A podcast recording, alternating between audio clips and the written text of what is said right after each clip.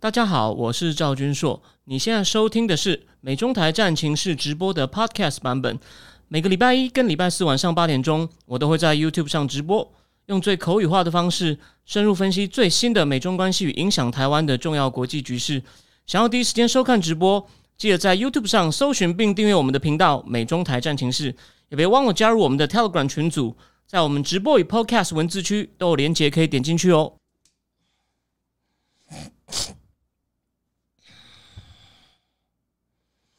啊，好，各位美中台战情室的观众朋友，大家好，我是赵军硕，今天呃来到第两百一十一集哦。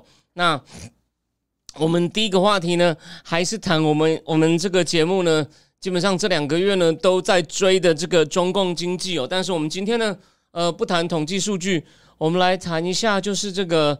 有关他这个年轻人失业的问题，我相信你在台湾哦，你有在看台湾脸书的话，基本上台派的圈子里面也很多人讲到哦这件事情哦。那那个呃，有人问说这个团结法案，团结法案是指那个呃，我你是在指那个联合国的吗？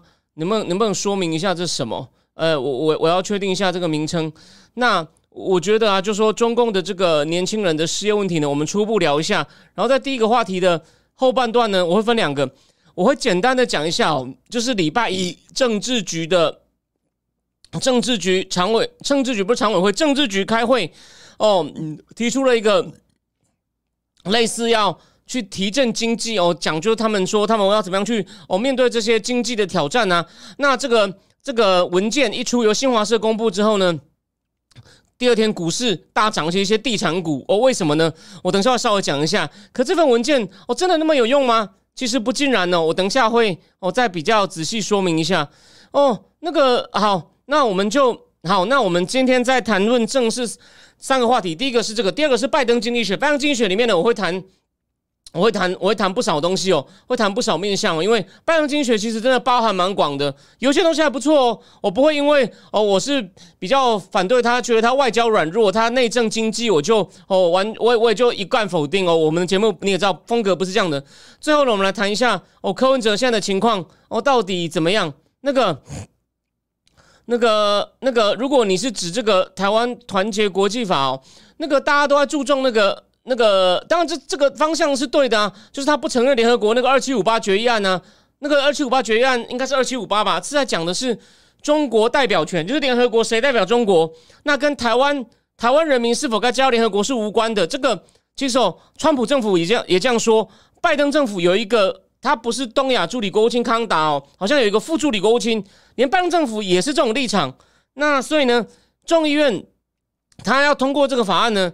其实怎么讲，我是觉得呃没有，就你要他，你看不出来他具体的帮助在哪而且呢？众议院通过，你还要等参议院过啊？参议院会优先排上去吗？我我我我我我我不确定哦。目前我不觉得这个东西很 urgent 为什么？因为这个是连拜登政府，虽然他没有主动公开讲，但我记得我在一个新闻里面看到过哦，在一个场合呢，拜登政府的好像是个副助理国务卿都说，对这个二七五八呢不牵涉到台湾的汇集问题，所以呢。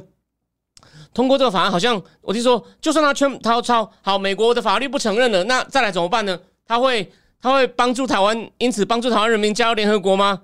呃，川普时代快要卸任前开了一点头，那那我认为拜登政府不可能，为什么呢？因为他这样等于是踩到中共的红线哦。那他目前你看，连连赖清德，连赖清德在台湾的选举发言哦，他都会关切了。那加入联合国这个。先不管对不对哦，我个人赞成。可是对中共来说，这还不叫踩红线吗？拜登政府现在愿意为台湾付出这个代价吗？我认为不会。那这个该骂吗？嗯，我觉得这没有什么好批评的，因为川普政府虽然有试过，但川普政府假设他二零二零是他赢，他会继续把台湾帮台湾推到底吗？哎，其实我都不确定哦。所以说这个赌注太大了。他那个中共会说你就在玩火嘛，你就在玩火自焚，好吗？我们最后也许再回过头来探讨这个问题。然后那个至于秦刚，对，至于秦刚的秦刚的话题，我本来想今天不要讲，后来我决定我可能最后讲一下好了。好，那我们先进入我第一个话题。我第一个话题，第一，就那个第一，年轻人失业率哦，连续三个月都破二十，六月比四五月更高，二十一点四。但是你以为你以为这样就很了不起吗？你以为二十一点四就很高吗？华尔街日报引用了一个中中共的大学教授哦，他说实际上可能更高，实际上可能到四成。哇，这真的是太夸张。当然，我看的《华尔街日报》还有《南华早报》呢，他们都去访问一些实际的大学生，问他们的例子，就他们不是只是看这种总体的统计数，他们会去看个案哦。那他们问到例子哦，我就不细说了。但重点什么呢？他就问到一些大学生哦，第一学非所用，就是呢专就是找到的工作跟自己专长并不一定符合。然后第二薪水蛮低的哦，比如说有一个人他的底薪呢是两千块，他是一个那个那个英文名字翻译我甚至有点不太确定他在做什么，好像呢是训练电话销售，就电话销售管理如何做好管理那些电话销售的人员哦的一个职位哦也不高。然后呢，然后呢有一个人呢他。他是这是其中一个，这这是其中一个职位。然后呢，但是呢，而且呢，最妙的是，它里面我看到两个媒体访问了两个年轻人哦，他们都说，他们现在拿到正职的工作呢的薪水，反而没有什么呢，没有他们当初当实习生的时候高哦，大概就是哦两三千块人民币哦，并不高。那其实哦，现在反而呢，他发现哦。年轻人呢，并不愿意去工厂工作。虽然呢，有很多工厂的工作，还有一种是什么呢？到乡下去扶贫，也就是呢，一些乡下地方政府呢有开一些缺，但是呢，诶，年轻人其实也没有很爱去。那有另外一种现在很红的行业什么呢？做清洁业，就是那个，就是家庭面，就是到家庭里面呢去做清洁打扫。我在里面就访问到一个年轻人哦，他呢，他现在呢。他说他每个月可以赚两千五，到时候呢还会有奖金。可是一个月只能休三天，他说非常累。每天呢，他现在还要经过一个月的入职训练，早上九点上去接受上课，下午五点半结束训练，中间可以休息两个小时。可是呢，他说以后呢加奖金可能可以赚到三千多块。那之后呢，如果做的多的话呢，一个月可能可以赚到七八千块，很稳定。所以呢。这个清洁行业呢，哦，他里面就访问了一个开清洁公司的老板，他说这行业很有前景，因为呢，在一个网站的调查，中国家庭有百分之九十几哦都说有有请这种帮手阿姨，可是现在不叫阿姨了，哦，是年轻人哦，或除了年轻人，还有另外一种退伍军人，因为退伍军人比较有责任感，我做的很认真，所以，但是呢，也有他们有引用一个学者说，这个行业呢前景有限，因为哦，他说他的那个他的那个什么，他是讲说他的 payment in elasticity，就是说。他的薪酬呢很难有足够弹性，这我觉得奇怪，我不知道为什么。然后还有他说我缺乏管理哦，这个是这个是我看到一个讯息，所以很很当然后很复，就是说你看现在年就是说最最热门的行业呢，反而变成哦清洁行业就变，然后年轻人的沟通技巧比较好，所以呢跟传统那种去阿姨去扫，然后还有还有一个女生哦，她是哦一开始找不到理想的工作，也去当那种家庭保姆，所以呢吃住都不用钱，所以你有没有看到？真的是出现学非所用，然后去做一些哦比较低阶的服务业。虽然说中共的年轻人呢接受大学教育的比例越来越好，说中共官方会炫耀说我们有 talent dividend，因为我们现在受教育程度越来越好。可是呢，他们能真的很多找到能够学以致用的工作呢？哦，并不多。所以呢，他们有些你看嘛，就是反正先找一个哦比较普通的那种销售工作啊，或者是当清洁工作啊。为什么呢？其中还有两两个原因哦。以前中共最热门的两个行业呢，都遭到。官方习近平严厉的打压哦，第一个就是这个科技巨头嘛，所以呢，做电商现在呢机会少了很多，电商被打压。另外一个是房地产，那房地产是不打不行，就反复讲过就不重复了。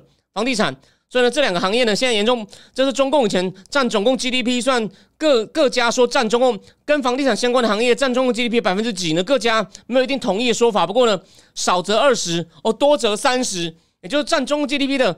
四分这个两成到三成的房地产业呢，目前严重的不景气。那这个数据呢，我前面都讲过了，没有没有看的人呢，麻烦去，嗯，你再往往往前回去补哦。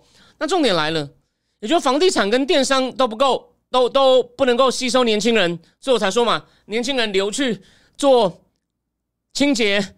做保姆，然后呢，有些又说那或者是做一些那种比较低阶的销售，那再来他们干嘛？有些干嘛？准备想考公务员，或者是去公立学校教书。哎，就算薪水不高，但是呢，哦比较稳定。哦，很多年轻人这样讲。甚至在广州哦，广州市政府开一个缺，垃圾分类检查员。他说我这个东西基本上只要应该是只要高中毕业，可是呢聘了一个大一个学士哦一个硕士。哦，你就知道广州垃圾分类检查员也聘了两个硕士跟学士。那中共呢这几年呢，因为大学其实它跟台湾一样扩张的很快，所以呢，这个报道里面引用一个研究说，以前呢，这个大学毕业的报酬率，投资报酬率是百分之六十，现在剩下百分之十了。我说这报道可能不想一面的唱衰中共，所以他讲了，他说美国也差不多。哦，美国是差不多了，我们今天就先不谈，因为这是个蛮蛮大的问题哦。但你看到中共就是大学毕业生很多，问题是大学就高等教育的这个质量并不好。所以有个专家也说，虽然我们现在很多博士，可他们缺乏一些基本的资讯或者是科学的一些基本常识哦，这是个很大的问题。然后判断力也不好，就是窝在学校躲着啦。然后呢，念博士其实呢。呃，就是基本上就是窝在里面，他到底真的有念独立思考，去思考一些学术的前沿吗？这个东西我稍微懂一点。我曾经在里面也，我我人生的三十岁以前呢，基本上以为我会走这条路，而且呢，我是想做一些大问题，也的确我跟到了大师中的大师哦，但但没有没有说真的还没开始做研究，但是我的确我能够被他亲自收进去，就是因为我对我那个领域呢，真的是花了不少时间去看这个东西。那其他的，但我那个学校博士生，因为那是老实说，那是美国名校。哦虽然还没有到一级名校，一级半，哦，他在跟一级名第一级最顶尖的是就是最顶尖的洋基队波士顿红袜队抢学生了，但那时候还是抢输，现在不会了哦，因为他 NYU 是以量化为主的。但我讲重点就是呢，你不能用我我那个例子是例外，就是虽然说美国现在因为大学也有很多，就我知道嘛，美国很多普通学校的博士生也找不到工作，可是呢。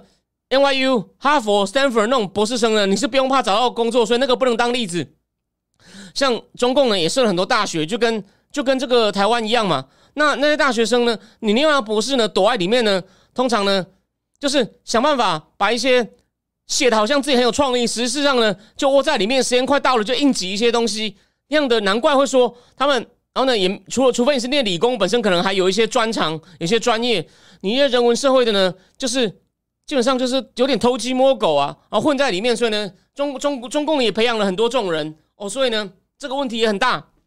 所以呢，总之哦，就是呢，年轻人，然后国家的态度就很机车，就说什么你理想再高哦，你要先脚踏实地，然后就说现在的年轻人呢，他在把他在把错误怪到年轻人自己头上，说是求职者自己的问题。可现在有个问题哦。如果越来越多年轻人放弃，就是根本拒绝找工作，然后呢，也不列入这个劳动统计，因为现在的年轻人失业率是十六到十四哦。那其实有些二十五的呢，他也没有理想工作，诶，他就不列入了。比如说，你看嘛，他念了研究所，二十五岁的哦，他就不列入了。那他如果就回家靠爸妈养呢？这样的年轻人呢，久了啊，这是社会学家研究就说呢，他会越来越反叛，越来越反社会。然后呢，这种人一多啊，会不会出乱子？你看，这就我说了嘛，年轻人会不会集结哦？就说了。他们可能不是要反政府，可是没事干啊，我就起来闹事啊！有什么有什么事情，我终于可以出去闹一闹，我爽啊！那这会不会擦出一些其他事情呢？这个几率呢？未来一两年呢？我认为是不小的。就是他他目的绝对不是要推翻共产党，可是呢，一头西就被送了，就很像之前不是在贵州，年轻人不是在那边唱歌吗？唱什么没有没有理想，对吧？对吧？就唱那种很绝望的歌，然后就年轻人聚在地铁里面，他们唱的很开心。对吧？他只是爽，他们要推翻共产党啊！但如果全国都这样子，你是习近平，你笑得出来吗？不会吧？所以为什么他们现在网络也要加加那个加深管制啊？然后呢，当然啊，不只是管这个自媒体啊，还管那种写经济，像那个中中国大陆很有名那个财经作家吴晓波，哦，微博被封了，怕他乱讲话。啊。所以啊，这个情况哦，不是开玩笑。我今天呢，先讲一些这种背景的东西，然后。那个林谦老师说，瑞士德资银行认为今年中国成长率是六，不知道是故意还是认真的。我告诉你一个数字哦，不好意思，这个其实要把那个图秀出来，因为你是临时贴出来。我忘了是《金融时报》还是《华尔街日报》，应该是《金融时报》有弄出一个各家对中国经济的那个成长率，今年估计的这个 median 中位数，它它从一月开始哦，每个月的估计越来越往下掉，虽然没有掉很多，可是呢就是这样，类似这样子，所以呢对各家。综合起来的中位数是指中间的，不是平均的。中位数就是，比如他找了十一家，找然后呢，估计中间刚好第六个哦，就是每一家估的数据有高有低嘛，刚好在十一个里面第六个，第六个呢，这个第六名估的呢，其实是一直有往下低的。所以呢，有些基本上他今年的目标是五嘛，但是呢，我印象中好像他已经目前已经掉了零点五个百分点了哦。基本上就是本来是高估的，觉得可能会超过，现在呢已经差不多了哦。然后哦，对，命老那个林谦老师补充了一个很重要的东西哦，推动城中村改革跟评级两样公共基础建设，盘活改造闲置房产。城中村改革他已经做过了，我讲过嘛，有一本书叫《的 Bubble Never Pops》，那是那个 Bloomberg 的之前驻中国的专门跑经济记者写的，他有写过哦，中共在那个一些 P to P 泡沫破掉之后呢，中共呢就是很厉害，挖东墙补西墙，就是让我讲了，在这个让这个乡村的农民呢，他可以换到住到公寓里面，把他的那个很破烂的房子弄出来，或者是。这是提供的方法哦，这个在那个低端中国有讲过。另外一个就是呢，把那个棚户改造，东北就是有点把这个贫民区呢，哎，重新改造，所以呢，又又把房地产的这个需求哦给撑住了。哦，政府也可以贷款，就是让让他们，其实这蛮聪明的。可是呢，啊，这个其实已经也用过了哦，也用过了。那这个公共基础建设哦，这个评级两用公共基础建设。那其实他公共基础建设已经很没有效益啦，所以我忘了是哪一个刊，我看过他写说，他就去贵州看嘛，贵州就是已经地方政府钱快付不出来了嘛。那个贵州省会贵阳当然有个机场，那个报道就故意写在六个小时外的六盘山有个机场，哎，盖得蛮漂亮的，没有人，没有飞机，就几个清洁工在那边很无聊，这种东西。所以啊，那个各位，我先讲一件事情哦，这边插个话题，两两分钟，七月的。八月的正经智库要讲什么？顾朝明那本书，我知道人有人会有有一位有一位观众很期待我讲一个四大帝国。我决定八月，我辛苦一点。那本四大帝国，我觉得哦，它虽然很重要，可它比较根本。现在短期内有很多政治经济大事，所以呢，四大帝国的书我八月也会讲一点。哦，就等于八月会有两本书。但这个顾朝明这本书，它实在是很厉害哦，它根本就是现代版全球化的凯因斯。他的论点其实很简单，严格来说，我可以十分钟都讲完。可是呢。我目前才看了三分之一哦，那我到我到下礼拜四会看完三分之二。可是呢，他能够成功解释很多事情，想想看，他能够解释啊，为什么以前利率高哦，以前利率高，通膨高，现在低通膨低利率，为什么日本的这个这个 Q E 哦，日本的 Q E 没有用，欧洲 Q E 也没有拉起来，为什么美国的 Q E 比较，就是美国的后来金融风暴之后呢比较。做的比较好，所以为什么美国的金融在二零一零、二零二零呢？又又重新它的股市啊什么呢？又变成全球的中心。所以鲁西尔夏马也说，二零二零二上个十年是美国重回世界金融霸主的十年。其实这跟这跟这个呃联准会的一些政策跟欧洲、跟英国、跟日本有些不一样。然后呢，这个顾朝明还对，就说他的理论架构会告诉你哦，以前是怎么样，现在是怎么样，然后呢，未来挑战怎么样。架构非常简单哦，然后呢，只有简单的、非常简单国小一年级的算术哦，并没有什么高深经济学理论，可是呢，相当有道理哦，哦，相当有道理，我觉得非常厉害，所以呢，我准备好好来讲这本书。那至于我说那个四大帝国如何哦影响今天的国际关系哦，中共、俄国、鄂图曼、伊朗这本书呢，我八月也会先讲一部分，好吗？不要让那位等很久的读者失望哦。那个、那个，我要查一下，我我现在也有点忘掉哦。好，我们回过头来，最后总结一下哦。礼拜一政治局不是出了一份文件，讲如何应对现在经济挑战。第二天，我股市大涨，那个很有名的 I O E 国际经济观察呢，还说，他就他就列出很很多房地产股都大涨，因为上礼拜碧桂园不是还大跌吗？房地产股大涨，但你以为这样难道是我错了吗？No，我告诉各位，你知道 I O E 国际经济观察对于对于那天房地产股大涨，他怎么说吗？他说已经绝望到啊。出一份不清不楚也没告诉你要干嘛的文件呢，就涨成这样，你就知道这叫做很 desperate。所以呢，我想讲一件事情，《金融时报》出了一篇文章，我看完了，可是呢，我没有，我没有一点点整理，因为我时间有点来不及哦。我我我，毕竟你知道，我白天还有工作，我要讲一件事情。因为呢，为什么我不要整理？我不是说我偷懒的，因为我觉得没有必要。他真的把政治局的那份文件呢，各个对于不同议题，货币政策、财政政策、房地产问题。地方债问题哦，等等，今天世界问题，它里面要说什么，一段一段列出来，然后做一些解释啊。其实我这样讲完，你你比较聪明点，你应该知道什么了。就是因为他很他不够清楚，所以呢还要解释，还要分开一段一段解释给你听，好像在解释联准会要不要升息一样。那我想请问各位，联准会啊，我今天我今天插一下插头，但今天忘了插插头。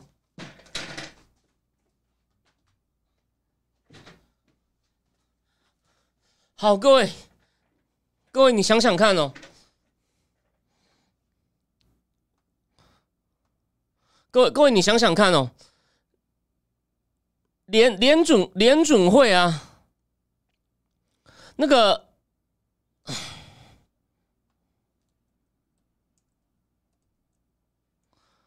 联联联联联联联准会。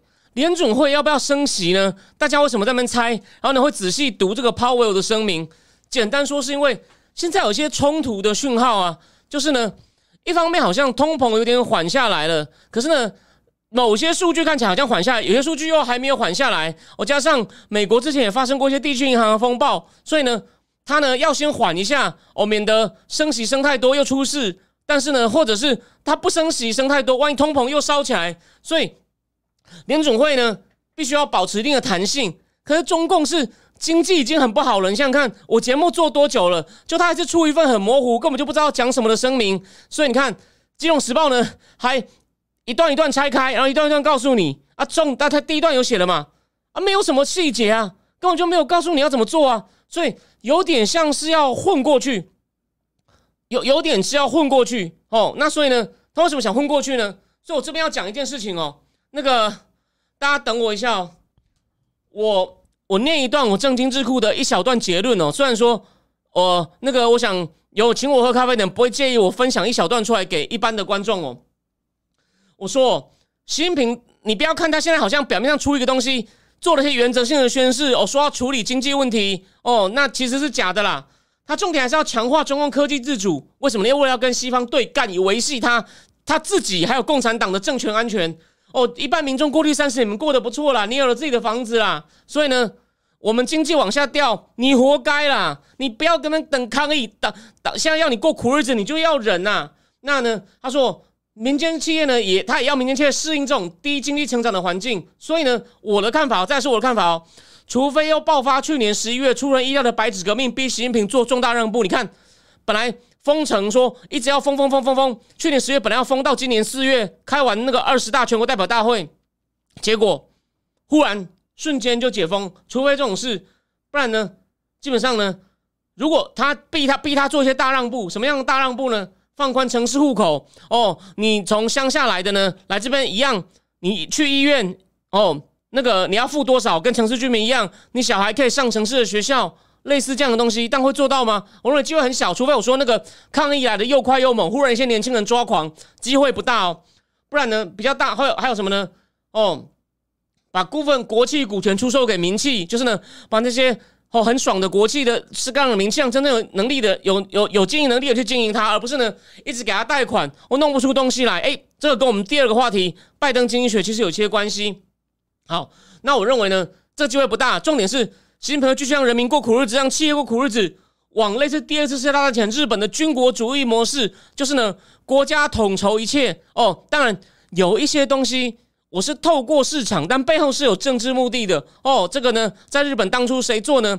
就是安倍晋三的外祖父岸信介。哦，他受了那个德国的思想。哦，把日本呢，那时候他们就一直觉得哦，我们被其他西方列强所包围，我们要在满洲国获得资源，同时呢，随着国际环境恶化。哦，那个世界开始不景气，日本日本的军人呢，要能够控制政府、控制经济，让国家呢为打一场总体战而准备。习近平其实也在干这些事情，所以你你房子掉一点钱算什么东西？年轻人啊，国家的希望，你不要好好高骛远，你去给我下乡扶贫哦，你去给我工厂做工，但年轻人不会干呐，所以会怎么样呢？我们先继续看下去，现在要推断。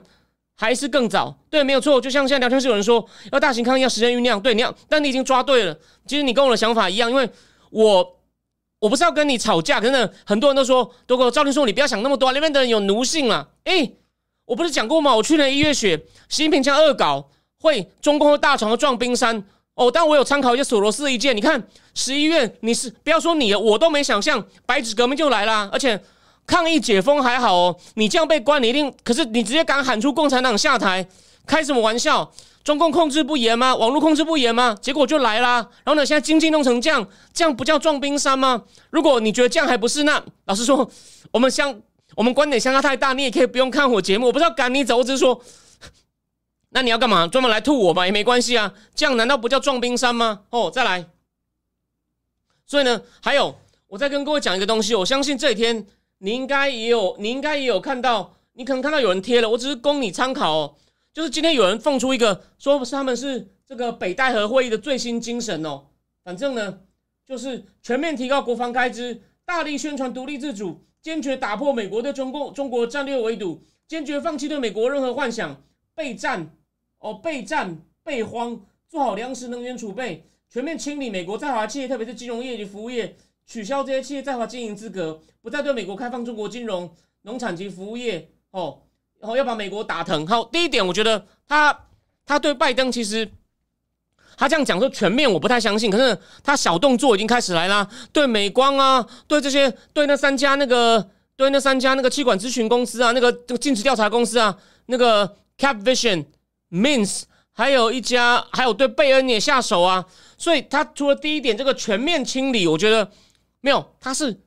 切香肠，一刀一刀切。那其他几点，当然这北戴河流出的这个内容呢，是不是真的不知道？哦，可惜，为什么呢？现在郭文贵还关在美国看守所里面，被拒绝交保。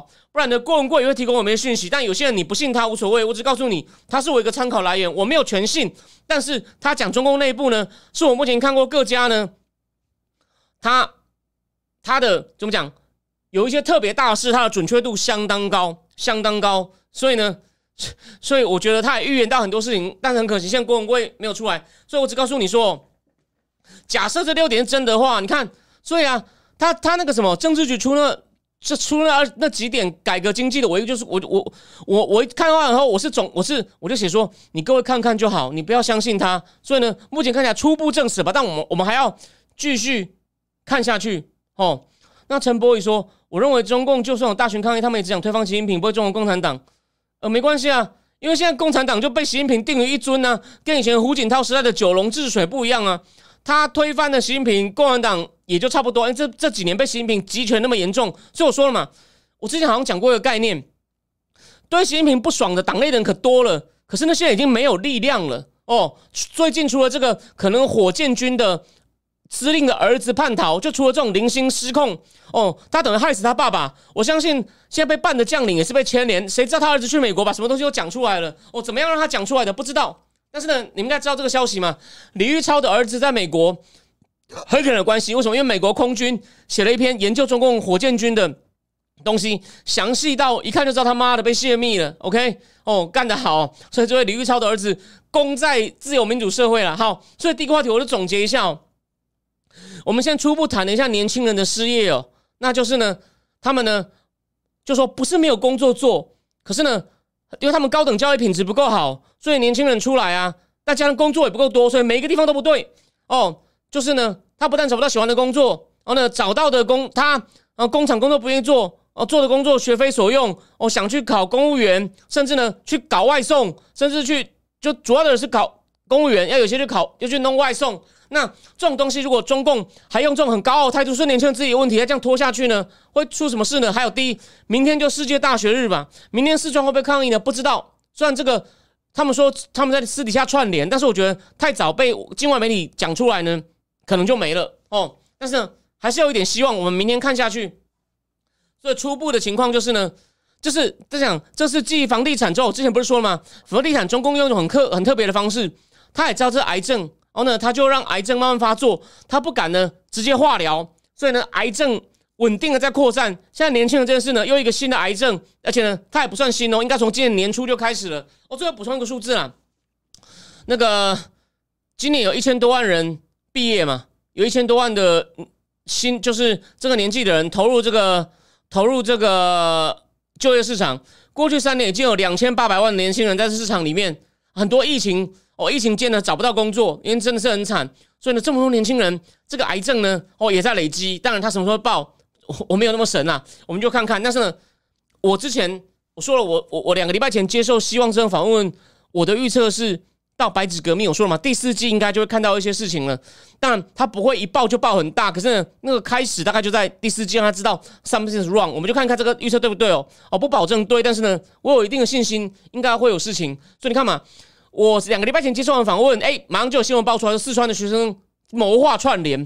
不过现在都爆开了，那可能就会被压下去，或者被事先控制住。好，第一个话题先讲到这里，我来换一个，我先换一下标题，我们来那个，我们来讲第二个问题。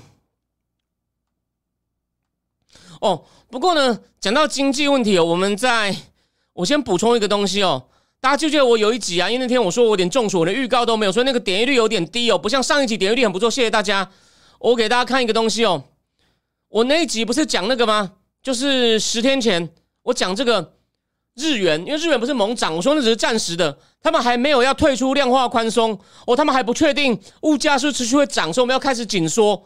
我讲完后两三天后，哦，这不是六小时哦，六小时不是哦，这是我讲完那集的一两天后，你看十八号。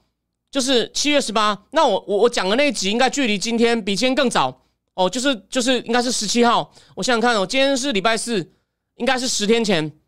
结果你看，织田河南周二表示，距离通膨面还有一段距离，这不就是我那天讲的意思吗？所以呢，他们会持续宽松政策，他没有要收紧。大家之前会认为他会开始收紧升息，所以呢，他们有这种预期，所以呢。放空日元的部位，哎，忽然清光了，那是那个副财长神田真人讲的，所以我就说了嘛，这个大涨值暂时的，应该会再下去。哎，我这个预测至少暂时对了吧？不过美国现在升息了，日本这两天也要开会，所以他会不会说美国也升了？我们看起来，哎，物价好像连续在涨了，我们也开始要准备升息，有可能哦。哎，如果这样的话，那我对日元的看法又会变了，要要看明天。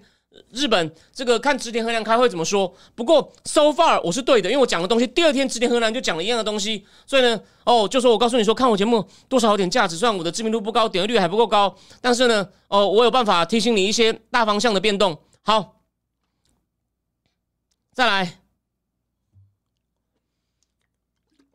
什么是拜登经济学？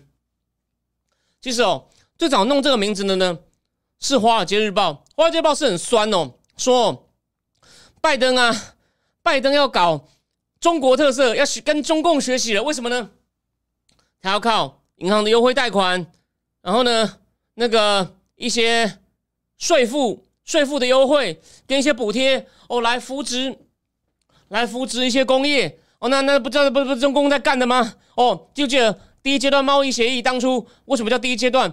本来川普政府是说你中共。很多补贴要取消，中共说干你想要我死哦，是真的。华尔街日报说魏玲玲跟 Bob Davis 写过一篇回顾贸易战怎么样打起来的，里面就有讲他们在北京看到 Lighthizer 杀手超级杀手亮出的条件，直接说你要我们 surrender or die，要我们投降或死吗？那后来他们说国企补贴绝对没得谈，所以呢以后再谈。现在戴奇谈吗？戴奇不见了，戴奇去哪了？我还是一句老话，好回过头来。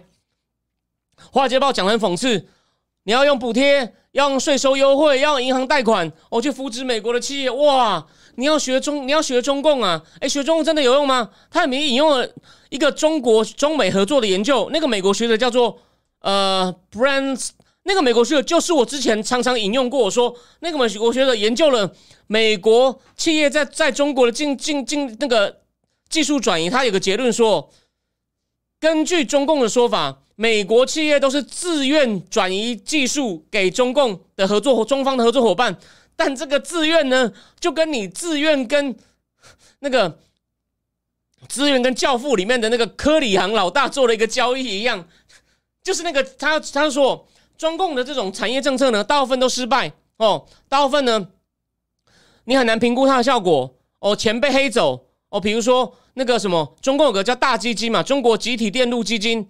那他基本投下去呢？他觉得他们晶片有自主吗？虽然说哦，有一个新闻哦，这个我可能要再多看一些资料。他们说华为请中芯国际代工哦，今年有可能七七纳米的五 G 晶片可以做出来，所以华为的五 G 手机呢可以复活。当然，我认为这个良率跟成本一定比较高，可至少它如果能够土法炼钢炼出来呢，这也不意外了。当然，七纳米跟跟五 G 手机，其他都是用三纳米和五纳米呢，还有一两个世代的差距。不过呢，他有办法这样弄出来呢，也是有他的本事的。好，这个先回购，先不讲，就难得有些突破。不然之前哦，中共的补贴呢，常常都是造成浪费啊，哦不公平啊。所以华尔街日报就很酸，就问拜登说：“啊，你真的要这样搞吗？”哦，当然不光是这样子哦。我们这边来讲一下哦，这个这个拜登拜登政拜登呢是六月的时候呢，在这个他开始哦，他后来也主动提出，他不介意被人家讲拜拜登 nomics，他开始在他开始在讲说，我呢就是在我主政下呢，哎哎，就业市场恢复的很好，而且呢，我把制造业我把制造业带回美国，然后呢，所以呢，拜登政府到处在讲说，我们其实哦，我先跟各位讲哦，这个东西我我就说，其实哦。不管是去年我在我节目间介绍过的参议院听证会，还有大概十天前众议院的这个美国中共战略竞争特别委员会的听证会，他不是请了三个拜登政府官员来谈拜登政府的中共政策吗？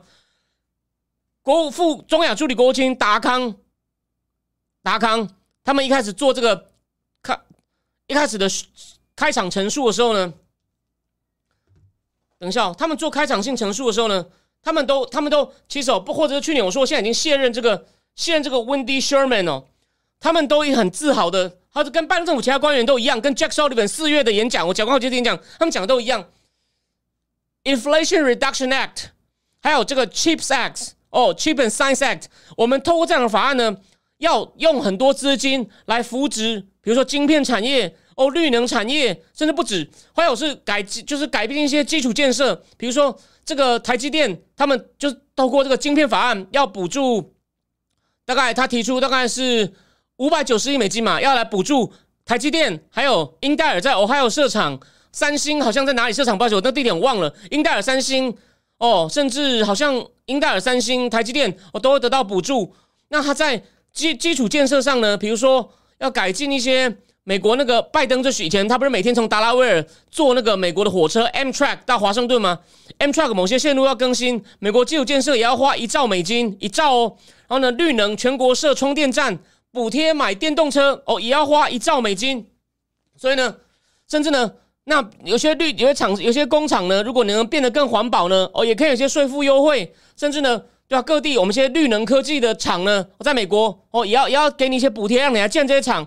所以拜登到处呢去这种基础建设，或者是改进，或者是一些新的工厂设立啊的这个厂呢，开幕典就说我们把工作带回来了。所以呢，比如说在几个像上次拜登跟川普拼到最后，哦，拜登后来半夜超前，我们先不管为什么超前，那些摇摆州啊，他们已经好像拜登政府的法案呢通过的补贴呢，应该会带回十几万个工作，在 Ohio、在 Michigan 这些地方，那其实不止哦。甚至在 Arizona，还有在这个 Georgia 哦，也会带来一些不少工作。在 Georgia 哦，有一些绿能有关的。Arizona 当然就是晶片嘛。当然呢，你以为只有这样子吗？可是呢，华尔街日报还是很酸的说，就说你把制造业带回来，这个先不谈，民主党就会附加很多条件，像台积电，你要拿这个晶片的补助啊，你要设立托育中心。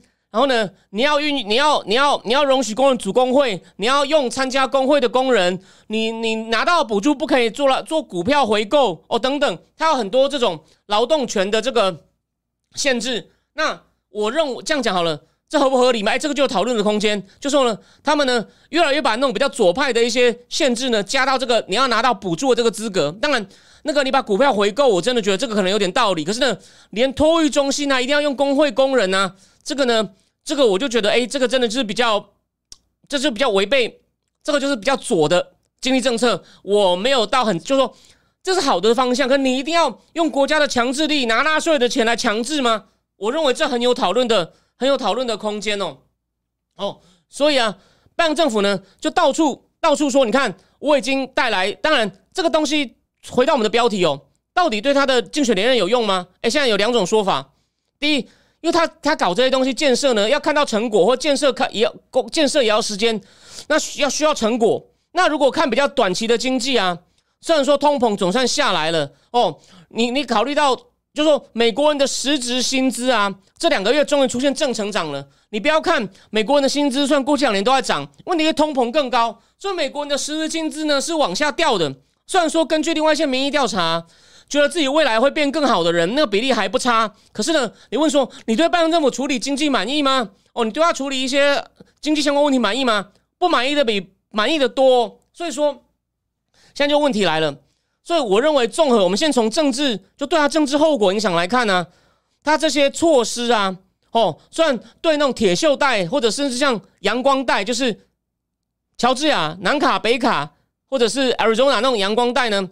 哦，长期来看是有些帮助，这个我给予肯定。可短期内会让人民马上有感吗？并并不一定哦，并不一定。当然，比较左派的人哦，有些或者是一些失业工人，如果重新找到工作，他可能会很感激。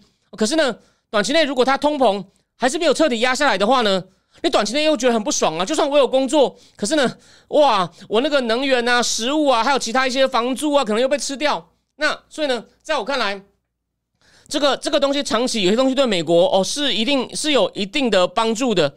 可是呢，也不能过头哦。所以呢，我这边要再讲一个东西哦。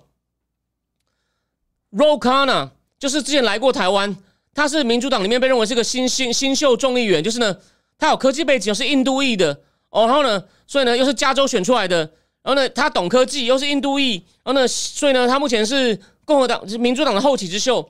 Rokana 就说，为了保证我们美国的这个 supply chain 没有问题哦，就我们不要被断供哦。他说，钢啊、铝啊、铁啊、能源科技啊，就 climate climate 讲错了哦，气候科技啊。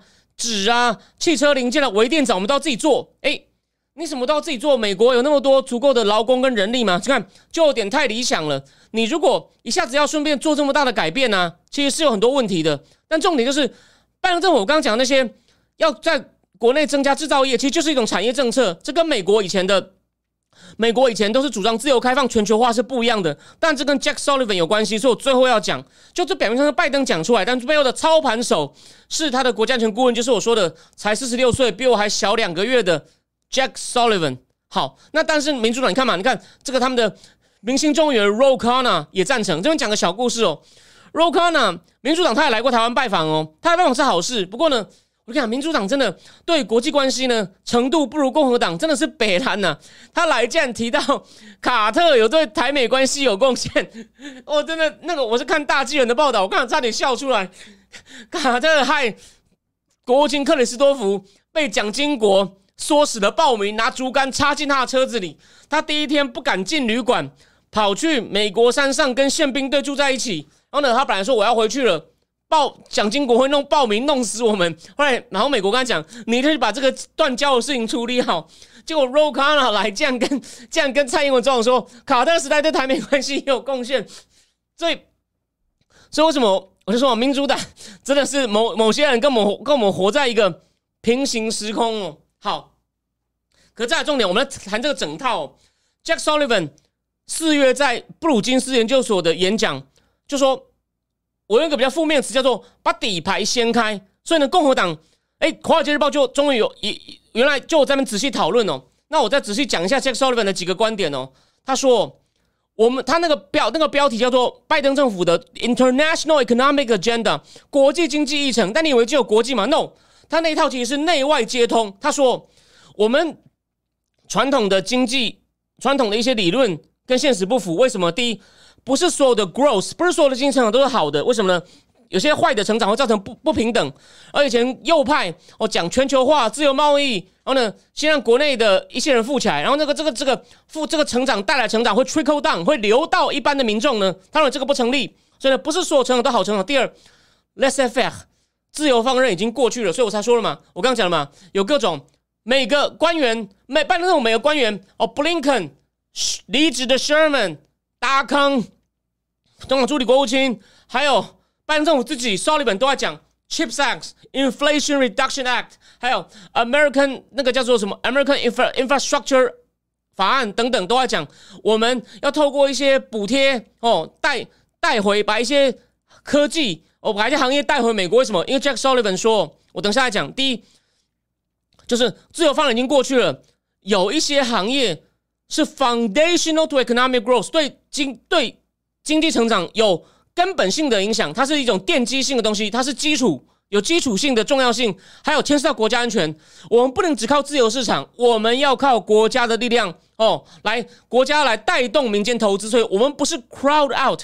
传统经济理论是说，如果政府哦也去跟民间争哦，他也去做一些公共建设、财政政策，会排挤到民间的投资，叫 crowd out。他说，我们懂。我们现在这个年代呢，政府先带动。哦，出资金给补贴给优惠是 crowd in，可以带动更多民间投资。所以 Jack Sullivan 引用，好像引用《金融时报》说，从二零一九以来，美国在半导体上的投资呢已经多了几倍。OK，哦，这个这个数字他讲的那个倍数很夸张，所以我都有点想要再去查一查。然后第三点，以前的政策我只注重消费者，为什么全球化让中共生产，让越南生产，让孟加拉生产输到美国？哎。物价变便宜，所以为什么我去年不是有讲吗？那个我去年在正林智库六月的试看版，我有讲到，他说美国的这个物价，我们说的每年的通货膨胀只有两三趴，在在这个今年的这个从去年开始的这个大通膨潮还没来以前，只有两三趴。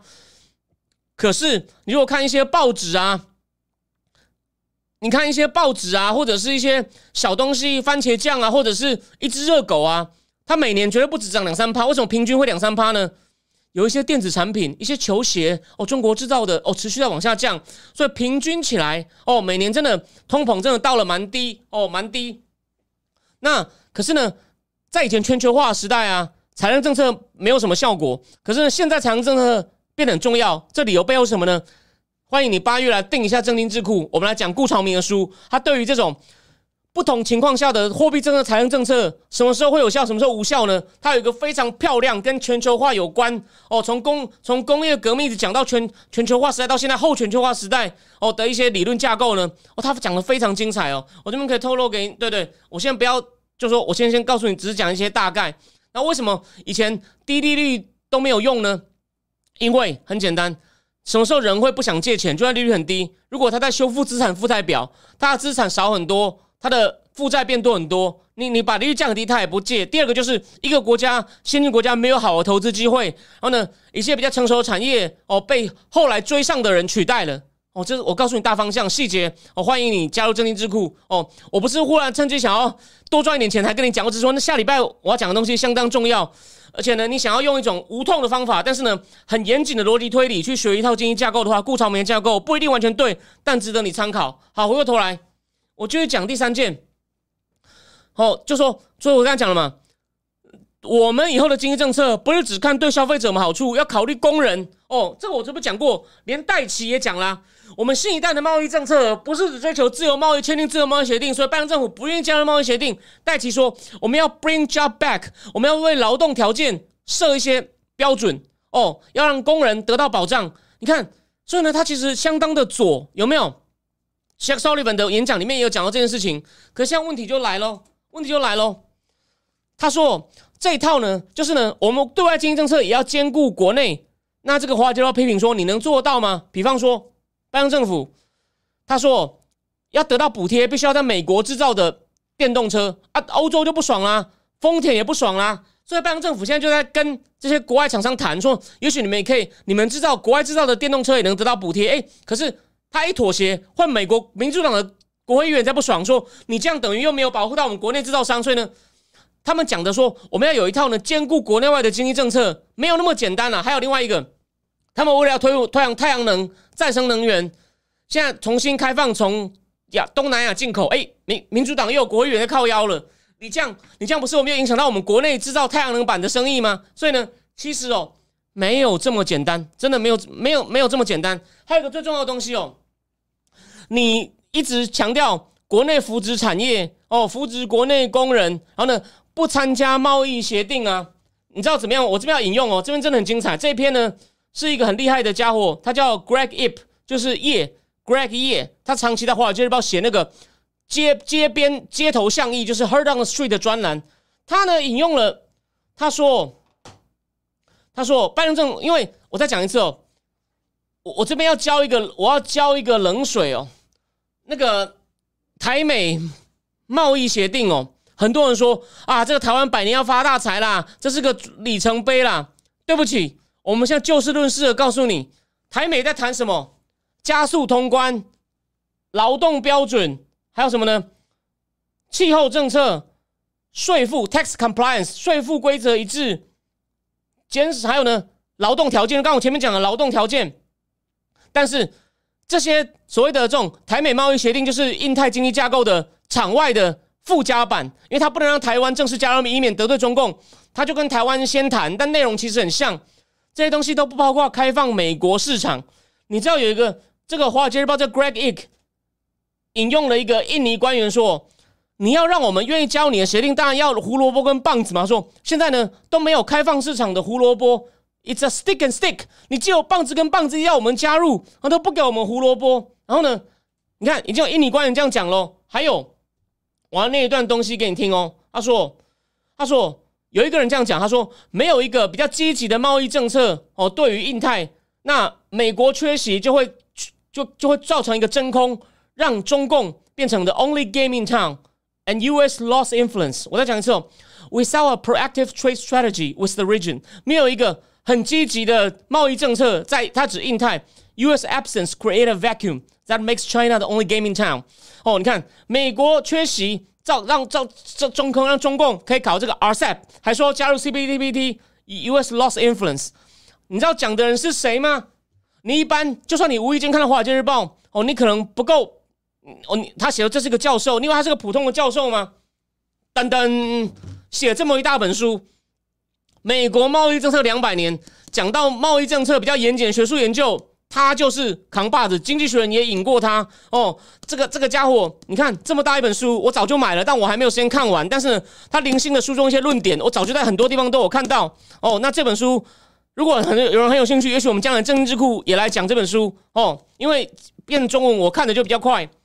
你看，Greg Ip 就直接引了这个 Douglas Irvin 这样讲，所以啊，他们这套政策呢，真的是内政，真的是内，它是以内政为重，然后呢，又讲的很好听，说我们也兼顾我们的盟友，所以为什么拜我一直在讲拜登政府为什么对外比较软弱，然后呢，跟跟中共搞到攻守意味哦，到时候我下礼拜呢，我有去一个还蛮红的 Podcast 呢，做一些算是跨平台合作。的访问专访内容呢？我第一句，我第一个又在讲这个，有没有看到？而且呢，我说了嘛，我讲这个论点绝对不是说我是川粉，为什么？这对我来说是很不公平的形容。我们是就事论事，引用证据，看到没有？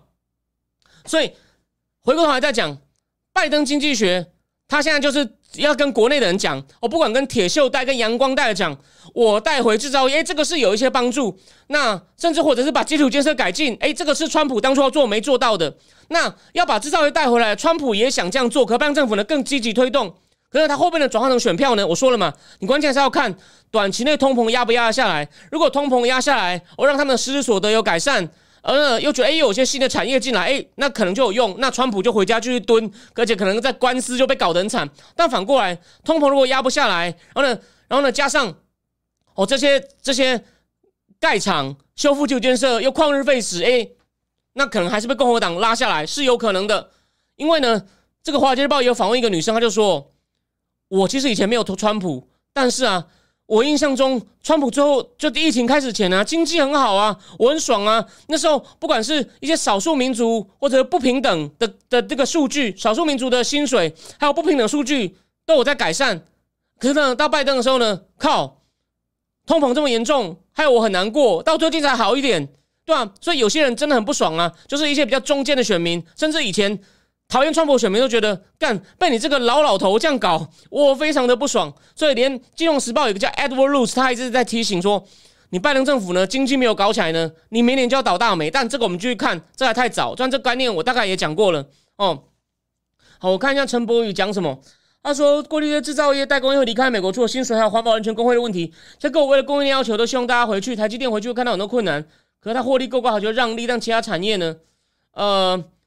对啊，这是个问题啊！你看嘛，他现在对你到你到他要保障工会，然后呢，也有一些清洁能源的标准哦，都有这些标准。所以他其实哦，所以我这边补充，最后补充一点哦。他说，如果川普回来啊，经济学人上上期的标题他就说，川普回来会搞减税。哦，继续搞去管制，因为他觉得哦，他虽然也要振兴制造业，可他不会向拜登政府加各种条件。就说了嘛，一些劳动的条件啊，或者你要还要设托育中心啊，哦，你要雇佣工会的工人啊，甚至还有什么呢？还有一些 diversity，甚至还考虑了你要考虑族裔平等。他说，共和党呢？虽然也会有一些振兴制造的措施，可能不会像拜登政府加一堆有的没有的哦，这是其中一个。这个经济学人都讲了，经济学人哦，绝绝对不是，绝对不是什么川粉硬讲的哦。OK，好，那我们就讲到这里。所以呢，我觉得拜登经济学这是个你可以继续观察重点，就是他能不能够比较快的哦，让美国的基础建设得到更新，哦，这很必要。这川普也是要做的，或者是快速的在。他跟川普强烈抢票的地方呢，让当地的就业情况哦变好。这个呢，你可以观察，这会影响到明年大选，这是个很实际的哦，肚子有没有填饱的问题。但我现在就把这个架构提出来，但是呢，它这个架构本身呢也有很多问题哦，所以呢，能不能成功，还是呢，它还没有盖好。但是呢，因为比如说追加预算了什么，又造成又把通膨又又又影响到，又又算它也不会因为这样就让通膨，就是它不会是通膨主因。可能万一其他因一些理由通膨还压不下来，又各地又大兴土木又增加开支，哎。说不定出事，所以呢，我提供一个架构，让你去继续观察这件事情。因为明年的选举啊，经济绝对是个很重要的、非常重要的、非常重要的议题。好，你看嘛，台积电不是现在建厂也要延档吗？所以啊，真的是就拜登这一套呢，方向大方向是对的哦。哦，不管是这也是延续川跟川，这是他跟川普其实。难得一致的政策领域，可是呢，要做到没有那么简单哦。川普有些东西的确是没做好。好，我们最后来看一下，我们来讲一下柯文哲。我们回到台湾政治哦，因为台湾政治最近越来越有趣了。虽然说今天有一个民调啊，说柯文哲跟赖清德只差一趴，可是这好像跟最近这几天说柯文哲民调一直在掉哦，有点不一样。那我认为啊，他那个游行之后呢，其实哦。最大问题是他被馆长带赛哦，馆长馆长还迷信自己的光环，他跟黄国昌有一点像哦，但黄国昌至少还是个学者嘛。黄国昌他有一些双标的问题，不过他在讲一些弊案的时候是蛮有魅力的，我一点不否认哦。我知道我的观众有人非常喜欢他，有时候我批评他会来跟我辩论，没有关系，正常。可是我也同意黄国昌还是有他的优势跟一些光环哦。虽然他有些双标，我我我我真的是不太我不太赞成，但是呢。他讲他想讲的东西讲的很好，这我所以你你会觉得他很厉害，我我没有意见。可是馆长现在呢变得很没水准嘛？公审那个拿 A 四纸的女生，人家又没有跟你闹场，人家没有权利去现场表达不同意见吗？有吧？然后昨天又在那边一直用很难听的三字经骂郑家纯。那现在哦，我认为，比如说那天不是激烈游行，发现没有什么女生吗？支持柯文哲的人，我觉得他不会因此被你讲，他就不支持。可能他变得比较低调，所以声势就下去了。所以说这个游行哦。他要搞居住正义、司法正义，其实哦，我认为那只是他一个话题，我不认为他是那么真心。因为为什么？柯文哲最大问题就是他讲得出一些问题，可他没有什么解决方案。我知道有些人可能支持他，我们你如果你可以事后不满意，你可以留言。可重点来了，他张欢国昌不是说这只是个开始？那请问你啊，开始完以后，你有继续在讨论吗？你有继续办做一些实际的？就那那你没有权利，你有继续在做一些实际的倡议，或者是你你有比如说？你有去带一些人，或者让你聘你花钱请一些人，再做一些更多实际调查，出一些白皮书吗？你有跟奥尔斯再继续合作吗？奥尔斯那个廖廷慧觉得洛书是上犯击匪的节目，哦，所以孟川他真的是拿这个两个话题只是炒新闻而已。然后馆长更是歪楼，他以前那么红，他两他四年前台湾两个政治人物不见他，他现在光环没了，有人反对他，他以为他这样赶紧干回去，好像很野蛮的干回去会有声量，no。这根本就拖累到柯文哲，但还有另外一个原因，因为北流的争议啊，连国民党都开始在打他，有没有？连国民党开始打他，所以呢，柯文哲开始在夹击，为什么呢？但我觉得可能也是有金辅聪受益啦，因为金辅聪知道他真的很有格，虽然说他现在没有权力，没有各种以前的这种政策工具了，他现在就是说意思就说，不准有人跑票，不准有人想去跟白河，谁谁敢这样做，谁就是叛徒，我一定修理你。哦，那但是重点来了。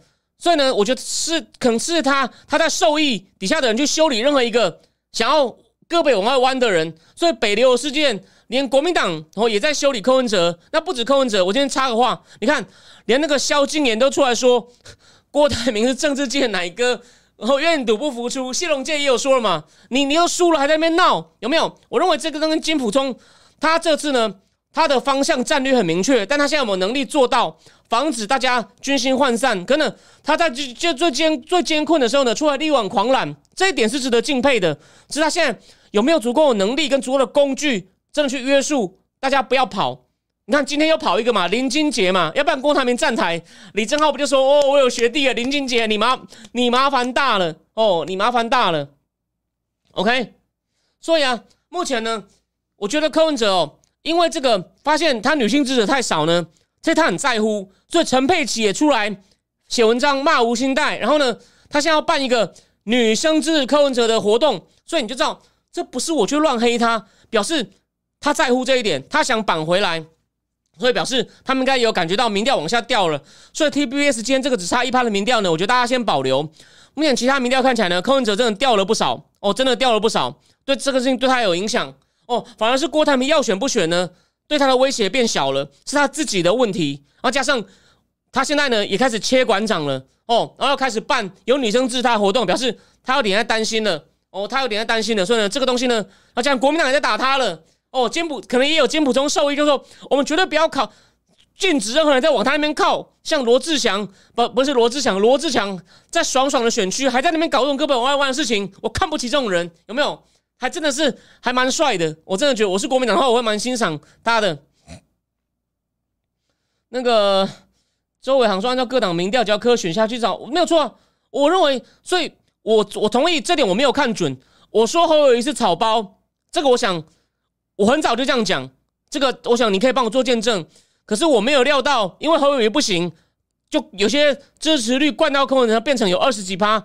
柯文哲的支持率，我本来就我本来就觉得他本来就是在大概在十五，我甚至觉得他在十到十五之间徘徊。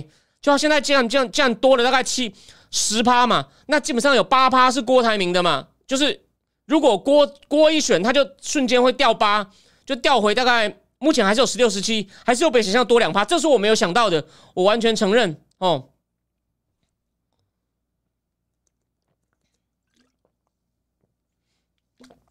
然后那个林谦老师装金小刀刀是来吓自己人，但是有有如徐小新等直接挑战他。现在就看到底金普中在以前他在马英九时代很凶，是因为他有政治权利哦，他有权利，有很多工具。他现在没有工具了，还能靠魅力或是技巧去约束这些党员吗？我祝福他，但我佩服他，这时候还愿意出来力挽狂澜。但能不能做到，我我也不是很看好啦。哦。然后。那个千勇说林俊杰是你们选区国民国民党国民党选立委，虽然选不赢，可议员也很高兴哦。然后 Joy 刘说他觉得刘志强这跟柯文哲超像，一样都超投机爱博面，反面自我感觉良好，可以这么说。然后林谦老师说三角都七成，郭跑出来选三成，柯柯不可能退选，为了民众党他一定要选。可是我是觉得郭的条件够好，他有可能他愿意当副的啊，他不可能，我认为他有可能被搓掉，但机会不大，就是。郭台铭跟他讲嘛，我跟你一起找一些好的立委候选人，我给你钱，这样说不定真的可以捞到一两席。不要大家都那边想要挤不分区，就是我们来找一个小高鸿安，这个这个概念我讲过。柯自己感觉上他自己找不到，他真的是孟上郭跟他很互补，所以我觉得还是有一点机会哦。然后这个哲哲说，赖可以适当的时机回应七六诉求，可以削弱柯管仓的正当性，并减轻年轻人的愤怒值。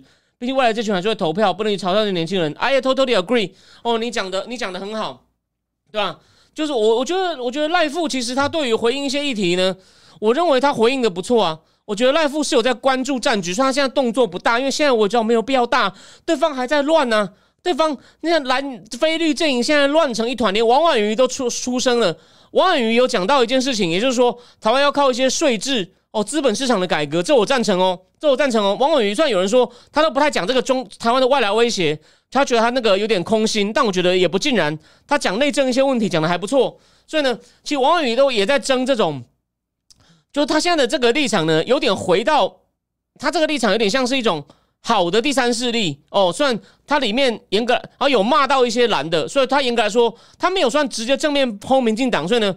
呃，这个有点难定位，不过呢，写的还不错，会对，当然应该是有一点说蓝绿一样不好，只是他骂蓝的比较多，所以他回到一种时代力量的有点原原始的经典立场，所以呢，也可以说广义的一种一种也是一种非绿，只是他不是那种咒骂式的非绿，所以呢，非绿阵营目前乱成一团呢，赖富真的是虽然他天花板上不去。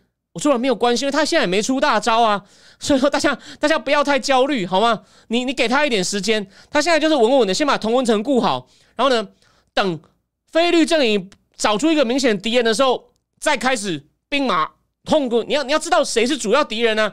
你现在去打他，只会拉抬对方声势啊，这是很重要的，这很重要的东西。然后那个林瑶曾说，磕十三到十四铁票，有时候可以转成民党不分区。他们是认为有机会拿八席啊。我没有仔细去算那个公式，所以 I don't，我我我不确定。可是他上次已经有五席嘛，我认为五席守得住啊，能不能八席？我我要找机会去算一下，或者是看李正浩节目，我才能确定。然后陈柏宇说蓝的真的很有意思，全代会之后韩看起来没有分裂，是在换他。韩看起来，但其他大佬虽然没有说换人，也没有表态，郭看起来真的会出来搞死菲律。我也觉得啊，目前我上次节目不是说侯只暂时止血一天吗？目前看起来呢，伤口可能又要来了。虽然王金平有出来喊话说，你们要赶快去，他就朱立伦要赶快出来去跟郭谈。哦，王金平有点坐不住，王金平有给一些建议，所以呢还没有结束啊。韩，我讲了嘛。哦，对，我补充一点，我礼拜一帮上堂哥写的时候呢，我有去看一些韩粉直播组的那个的网站。哎，新人哥没有更新，可是那个东北雕哥更新了。找秋意来谈，找秋意谈，你还用说吗？东北雕韩粉没有被韩韩国语影响啊，韩粉还是在骂啊，所以看起来呢，只是暂时止一点血，但是呢，这个伤口随时会开。所以我说金小刀任务非常艰巨啊，你看。今天林金杰又出来蹦嘛，然后郭郭郭要去美国了，要见季星吉。你看，说他当一只和平哥，要当一个和平哥。这个我说我今天早上，哦，这个这个平台合作这个专访呢，我也有讲到说，郭就是要想说，我只有我能带来和平，他要去找季星吉背书，这个对蓝营是有帮助的哦，绝对有用的哦。所以哦，不要小看，所以蓝营呢目前还非常的乱哦，还非常的乱，就。郭算我说了嘛，他不，他明确说要选，会影响到他的声势。不过他每个动作就是在参选，所以这有点诡异。这真的是事先，我今年一月以为哦，蓝营的乱局大概会乱，可是大概到六七月就乱完了，就没想到靠背七月越来越乱，这是我完全没有预料到的，还蛮有趣的。所以你看我的节目现在从四月开始全部，我以为我讲四五六月讲一讲国内政治，然后七月底定了就不一定要讲，就没想到靠，反而越多越越可以讲的，我觉得这实在是蛮有趣的。然后那个林林千老师说，韩国瑜蛮爱国民党，林根人被放弃，就韩国瑜出航庭，哎，这倒是没有错。韩国现在很聪明，先出国等国民党开会再回来表态。哎，他其实蛮大，他除了不适合当现市首长以外呢，他其实有他聪明的地方。其实我同意哦。然后张大凯说，韩目前统侯应该跟金目前应该先金先前先致点名有关，没错，金就是先放话警告韩国瑜说不要搞事，就说。你不出来帮忙，我就算成你在搞事。韩国瑜只好乖乖出来。我觉得韩国瑜之前是就是不帮也也不搞事了。韩国瑜之前就躺平嘛，被金普聪弄弄的只好假装跟侯友谊称兄道弟哦，也没有到假啦。可是他并没有他并没有要出力，但他他就出一些表面的力，他还没有真的出大力。然后陈柏宇说：“老郭真的有耐心，等四年后还有机会当蓝霸天。”对啊，我觉得老郭现在家里很无聊，他就是大老板，很容易急啊，很容易急。OK。OK，然后张博言说：“金星集算是美国政府代表人物吗？不是，可是呢，他的分量还在哦，他的分量还在，所以然后呢，他的影响力还在，所以金星吉百岁的时候，经济学人还访问他，跟他进行两天的长时间访问。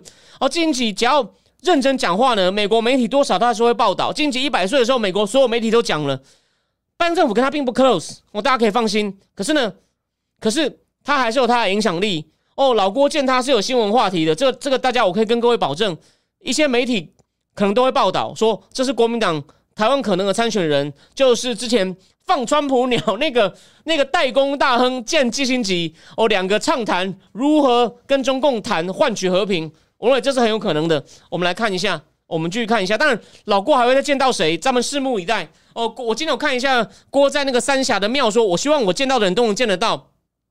但我觉得你自己都没说要参选，这样人家见你不一定有正当性哦。我说政界的产业界可能以他以前过去的人脉，应该是不难，应该可以见到几个大咖，好吗？好，那那原则上，所以我们我们我们注意一下，就是蓝菲律阵营哦，还在大家各出奇招。那柯文哲呢，目前被夹攻，加上馆长变成绕腮背，馆长变猪队友了。所以我们来看看柯文哲办这个女生见面会，还有还有什么呢？他的演唱会。哦，效果怎么样？我们再来看。不过目前呢，它是在下滑的。那 TVBS 民调呢，就先不用太当真哦。那我们就我继续看下，我们就继续看下去。但我认为他能靠这两招把声势整个拉回来，不看好。但诶，也许他表现的不错，也许有希望止跌，或这样止，我我有希望止跌是有可能。就跟这个侯友谊开完会呢，看看起来有点止跌一样哦。我认为是有可能。而且呢，柯文哲面临问题没有侯友谊大。侯友谊算像民调暂时回升到两成，可是呢，就我看到其他人还是没有人觉得他有希望，可能就是回到两成，然后再过一阵又再继续往下跌。那柯文哲是有希望止跌，因为侯友谊只要重新往下跌，柯文哲会回来，所以柯文哲还有希望哦。这是我暂时的看法。当然牵涉到郭郭，如果去美国声势大涨哦，说不定哪个车忽然突袭说要选，那柯又会掉，又还大概六七趴掉哦。所以呢还很乱啦。我只是把各种可能性先先告诉各位哦。柯文哲要切馆长，馆长在跳霹雳舞，笑死，这没有错。好，张达凯说，T S 民调，T B S 民调的战术民调，对，T T B S 民调可能真的是，真的就是被人家可能有点业配性民调了，我怀疑啦。哦，我怀疑，我怀疑。然后张达凯说，老美不少外交人士，地心你徒子徒孙吧？那些人都退休了哈，你不要忘了，基辛格已经一百岁了嘿，他徒子徒孙也都六，也都七七十七七十几岁了。